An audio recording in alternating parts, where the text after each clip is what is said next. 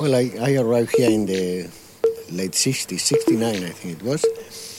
And I found a paradise, something that I couldn't believe. I mean, it was a beautiful place with uh, fantastic weather and the uh, payeses and the extranjeros. They were here, they were most of them Americans, Canadians, Swedish, and um, painters, artists. Fantastic people. There were no classes. The houses, they were open. Nobody closed the doors it was a great way of uh, life.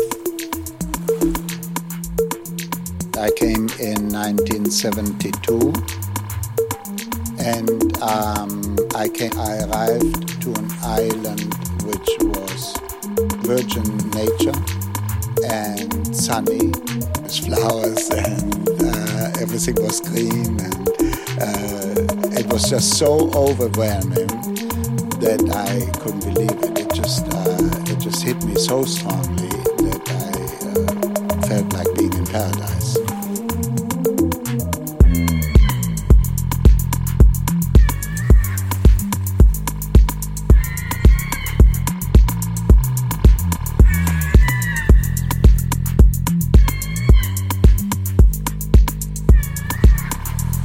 In Spanish, it's Ana Maria Noche y Día.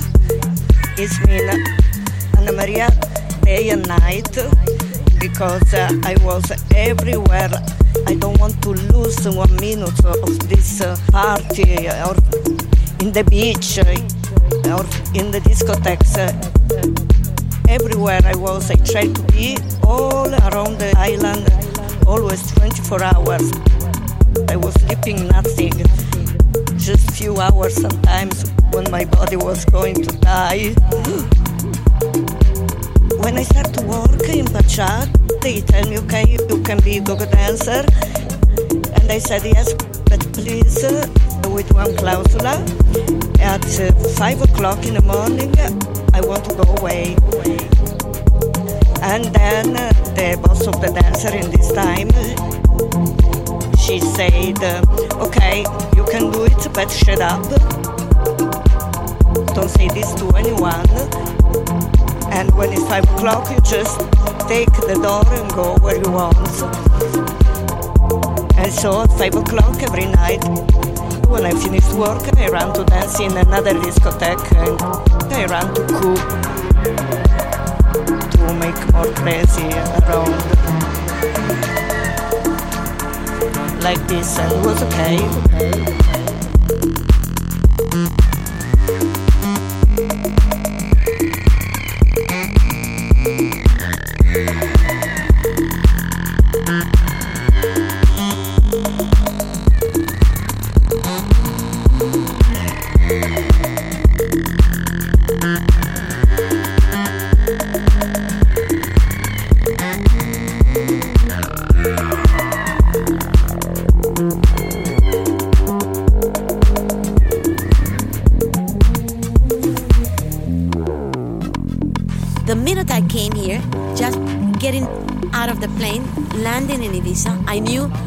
this was my place forever.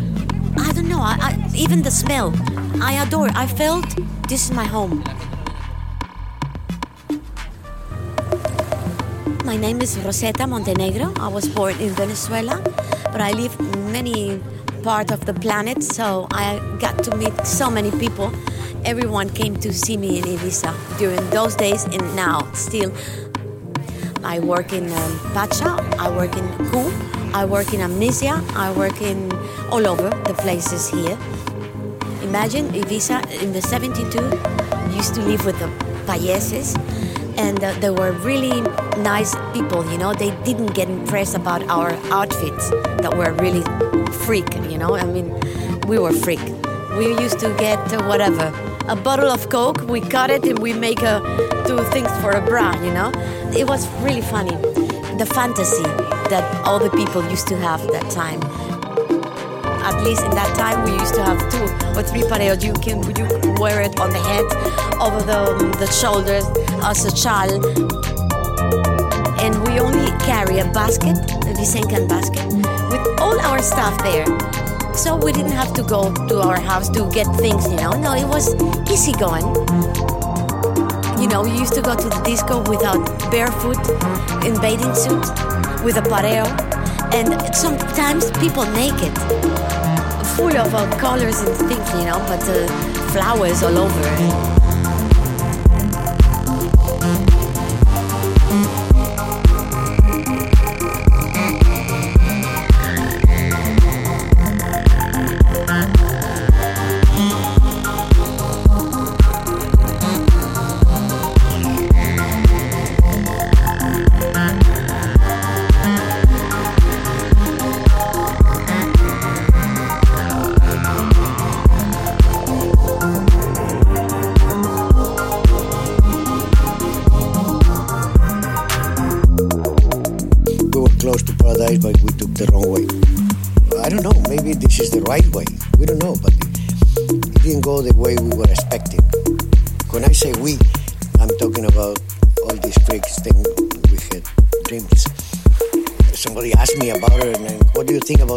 Say that, and that's what I really believed. It was a paradise, absolute paradise. And somehow it took away, then it became what it is now. And I'm sure people that arrive now are still thinking, then that's a paradise definitely is not the paradise that we knew. It's another paradise, but maybe now is. The, I don't know. I'm, I'm not sure about anything. The reality is not the same for